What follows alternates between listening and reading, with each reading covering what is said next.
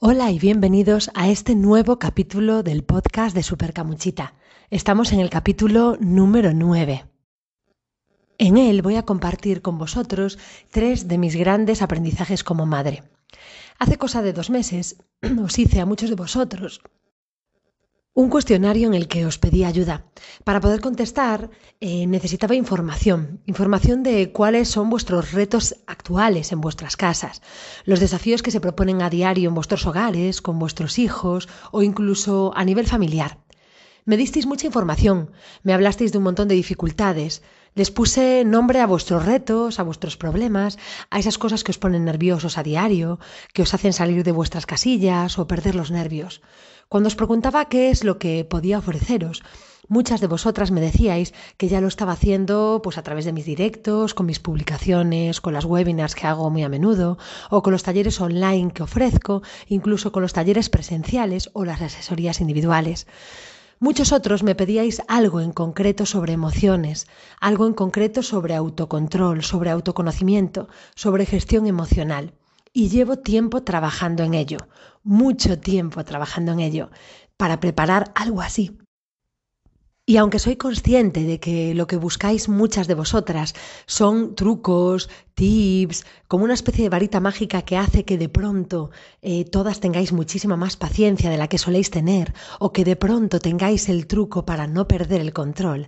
La realidad es que la única forma es trabajar en nosotras mismas, buscar dentro de nosotros mismos, profundizar en cada una de las emociones, ver qué ocurre, qué cosas nos remueven, qué cosas nos desequilibran, qué cosas se remueven dentro de ti y cómo poder aprender a situarlas en el sitio correcto, cómo ponerles nombre, cómo hacer con ellas lo que nosotras queremos, cómo poder buscar nuestro propósito y trabajar a diario para que ese propósito se haga real. Y en esa búsqueda me surgió una pregunta, ¿no? Me surgió la pregunta de cómo, cómo era yo antes de ser madre. ¿Cómo soy yo ahora, que llevo casi 10 años siendo madre? Qué cosas he descubierto de mí y cuando hablo de cosas que he descubierto, también hablo de mis miserias, ¿no? Hablo de mis defectos, hablo también de mis sombras y también, por supuesto, hablo de mis virtudes, de mis fortalezas y de mis capacidades porque creo que también he descubierto fortalezas y capacidades y virtudes desde que soy madre. Y poniéndome a pensar sobre cuáles han sido mis tres grandes aprendizajes, ¿Y qué puntos principales me han ayudado en estos 10 años a ser quien soy hoy? Obviamente no soy una madre perfecta, pero creo que sí soy una madre capaz de disfrutar de, mi labor de ser madre. Y para mí eso ya es un triunfo. Porque siento que soy capaz de disfrutar de mi maternidad, de mis hijos. Eh, soy una madre que ha aprendido en un porcentaje alto, no siempre, obviamente, eh, a transformar mi culpa en responsabilidad. He aprendido a ser sincera conmigo misma, a no buscar justificación donde no la hay, a dejar de justificar mis actuaciones y mis decisiones con, con mis emociones. He sido capaz de diferenciar en la mayor parte de las ocasiones entre cuáles son las emociones de mis hijos y cuáles son las mías propias. Y gracias a eso me es mucho más fácil responder en lugar de reaccionar. Y esto, aunque parece que no es gran cosa, estoy convencida de que puede cambiarlo todo. Así que voy a compartir contigo estos tres grandes aprendizajes de vida que me ha regalado la maternidad y que creo que es muy posible que alguna persona de las que me escucháis pueda ayudarle.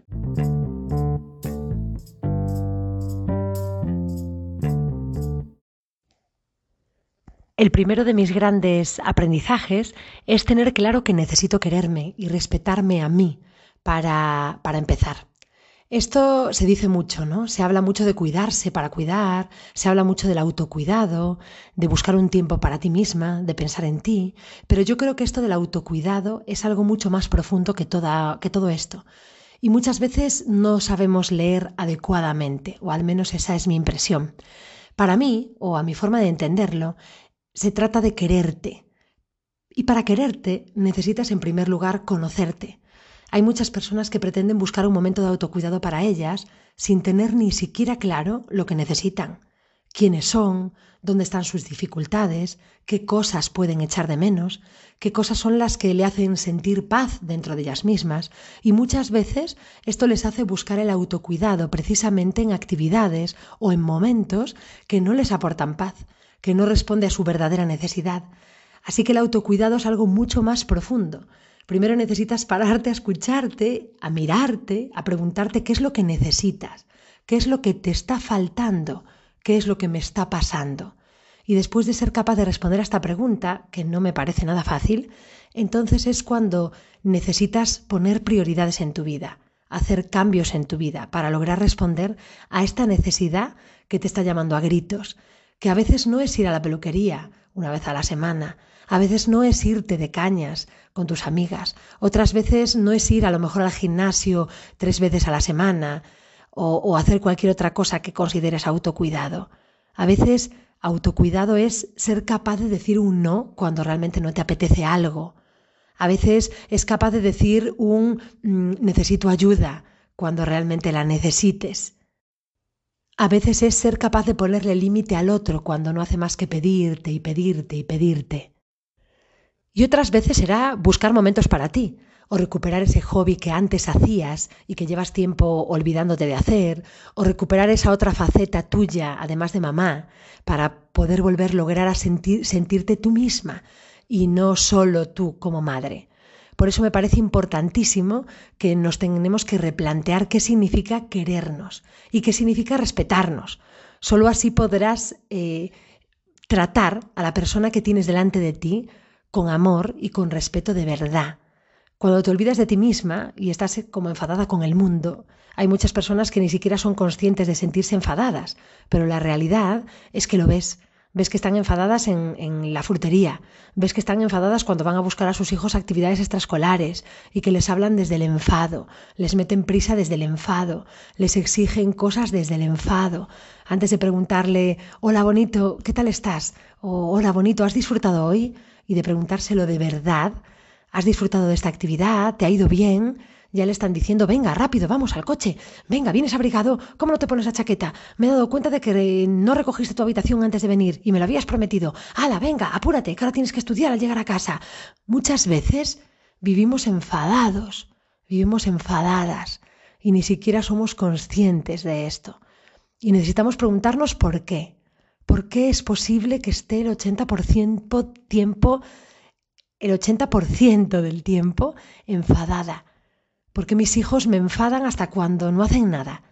Y mientras sigas creyendo que el origen de tu enfado son ellos, que lo dejan todo por ahí, que son unos desordenados, mientras sigas creyendo que el origen de tu enfado es que es que ellos son desobedientes, no te hacen caso, son irresponsables o, o son incluso egoístas, que solo piensan en jugar, no valoran lo que haces por ellos, mientras sigas pensando que el problema son ellos y que no llevan las cosas al día, o que no te escuchan cuando hablas y no te hacen caso, mientras sigas pensando que el problema está en ellos, vas a seguir enfadada. Vas a seguir sin escucharte, sin cuidarte, sin atenderte, y así es imposible que demuestres amor por el otro y que demuestres respeto por el otro. Seguro que le quieres y le respetas, y esto no lo duda nadie, pero hablo de demostrarlo. Muchas veces me dicen, es que claro, tú tienes mucha paciencia, es que claro, tú no tienes nervio, es que claro, tus hijos son muy buenos, tus hijos son muy, muy tranquilos. Y la realidad, la realidad es que esto está al alcance de cualquier persona. No hace falta que tus hijos sean buenos, tranquilos, que tengas una munición de paciencia mágica que solo tengas tú. Para empezar, necesitas un trabajo personal muy grande, como el que yo hago cada día, y, que no siempre estamos ni preparados ni dispuestos a hacer. Imagino que debes encontrar tu momento. A lo mejor no es este, a lo mejor sí. Imagino que a lo mejor necesitas recurrir a alguna persona que pueda ayudarte, a lo mejor no te sientes capaz de hacerlo tú solo, es posible. Imagino que este es un proceso bastante largo y a veces de reconciliación contigo, con tu pasado, con tu historia, y no siempre es fácil. Muchas veces es doloroso, pero la recompensa es grande. La recompensa es muy grande. El segundo de los puntos es aprender a saber qué está detrás de la conducta del otro. Es como una especie de varita mágica que te colocan automáticamente al lado de la otra persona, ni por encima ni por debajo, al lado. Es una varita mágica que te permite mirar al otro y conectar automáticamente con él. Parece que de repente le entiendes, le comprendes, porque no es cuestión de que sepas o no identificar qué es lo que le pasa exactamente o cuál es el mensaje que está detrás de cada conducta que tiene. A veces es complicado saber cuál es la necesidad que tiene realmente la otra persona, pero la realidad es que el otro siente que, que estás siendo capaz de ver más allá que lo que acaba de ocurrir, que estás dándole una nueva oportunidad, que eres capaz de escucharle, de comprenderle, de perdonarle. Y esto nos coloca en el mismo nivel. Esto hace que hablemos el mismo idioma. Esto coloca a la otra persona en una posibilidad de hablar, de abrirse, de abrirse a ti. Te coloca automáticamente en una posición de escucharle, de ser receptivo de verdad, de encontrar la respuesta que el otro necesita. Y cuando estamos en ese mismo nivel de comunicación, se produce magia. Y, cuando hablo de magia, no hablo de que consigas que el otro te obedezca, de, de, que consigas que el otro venga a tu terreno, de que haga todo lo que le estás pidiendo, ni siquiera de que sea el hijo perfecto. Cuando digo ese haces magia, es que consigues bailar una especie de vals con el otro en donde vais acompasados, entendéis la misma música, habláis el mismo lenguaje y entonces todo de pronto fluye. A lo mejor no tan rápido o no tan inmediato como te gustaría, a lo mejor no tan fácil, pero la realidad es que sientes que las distancias se acortan. Sientes que no te hace falta un diccionario para entender cada palabra y cada situación, porque todo se hace mucho más fácil de comprender. Sientes que, eres capaz de mirar con sus ojos, de saber lo que necesita, de, que es mucho más fácil saber cuál es su necesidad. Y entonces encuentras en el otro muchas más ganas de cooperar, de colaborar contigo, sin necesidad de una medida de control por el medio, sin necesidad de un castigo, sin necesidad de una amenaza verbalizada. Y unas veces va a salir y otras veces no. Y cuando salga, aplaudiréis juntos, porque ha sido un vals bailado al mismo tiempo. Y cuando no salga, sentiréis que lo único que os hace falta es seguir practicando, para encontrar el mismo compás, para no pisaros. Y esta actitud lo cambia todo. Así que rememorando, tenemos que lo primero es escucharte para conocerte, comprenderte, quererte y respetarte como base para escuchar al otro, comprender al otro, querer y respetar al otro. El segundo de los puntos es aprender qué es lo que está detrás del comportamiento de una persona, aprender a escuchar mensajes y de pronto te das cuenta de que todo habla. Y la tercera de las cosas que para mí ha sido fundamental en mi vida y que ha sido uno de mis grandes aprendizajes como madre es una frase que no es mía, es de María Soto, que es expectativas cero, confianza cien, que es precisamente el título del último libro que está a punto de salir. Aunque no lo parezca por dentro, siempre he sido una persona bastante controladora, muy entusiasta y, ensoñadora y que se pasaba el día entero haciendo castillos de arena de cómo quería que fueran las cosas y toda en mi imaginación aparecía todo lleno de colores, de colores bonitos, y todo en mi imaginación salía perfecto, o al menos como yo me imaginaba que era esa perfección. Le daba forma, sonido, incluso tiempo. En mi cabeza todo lo podía pintar como yo quería, pero cuando esto se pasaba a la realidad, la realidad nunca era como mi expectativa, y eso mm, me hacía darme cuenta que no podía controlarlo todo, y esto me suponía frustración. Y esa frustración, aunque intentaba taparla, disimularla, la realidad es que, es que estaba ahí. Y las personas que estaban cerca de mí eran conscientes que cuando sentía frustración porque los planes no habían salido como yo quería, eso traía a mi vida insatisfacción. Es posible que yo no fuera demasiado consciente de esto en ese momento, pero esto ha formado parte de mi trabajo de autoconocimiento y esto lo he descubierto con el tiempo. Esto lo he descubierto prestando tiempo y energía a conocerme, a escucharme. Y en cuanto lo descubrí, decidí cambiar mi actitud. Por eso digo que esto está a la altura de todos. Mi propósito era empezar a planificar lo justo y a partir de ahí poner todo de mi parte para que las cosas salieran lo mejor posible, pero sin tener un plan estratégicamente controlado, bajando muchísimo las expectativas y confiando en mí y en las personas que me rodean al 100%. Y así, no ha sido fácil, no es fácil todavía muchas veces, me he dado cuenta de que todo sale, todo lo que sale es perfecto. Tal vez no como me lo había imaginado, pero en algún aspecto incluso mucho mejor. Y esto en la vida de padres eh, es fundamental porque con niños, bueno, en realidad con personas, sean de la edad que sean, nunca nada va a salir como tú te lo imaginas, porque la gente no va al ritmo que tú marcas, no dice lo que tú quieres que diga ni hace lo que tú quieres que haga. Cada uno de los pasos no son controlados por ti, porque cada uno quiere poner su granito de arena, cada uno improvisa, porque cada uno le va a poner el matiz de, su personalidad, de su temperamento, de su voluntad, y así es como tiene que ser. Y así precisamente es lo que hace que todo sea aún mejor y más rico de como tú te lo habías imaginado.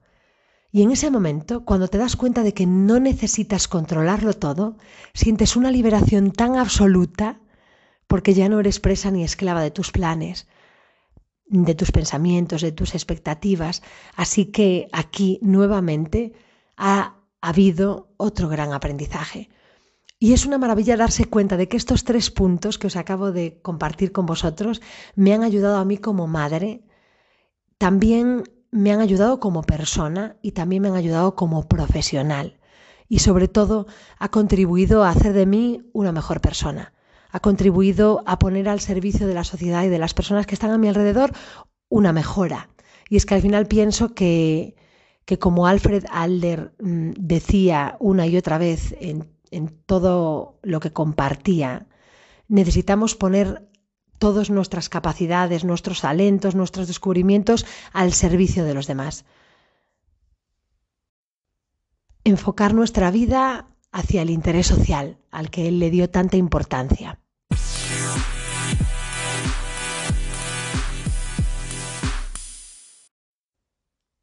Hasta aquí el capítulo número 9 del podcast de Supercamuchita.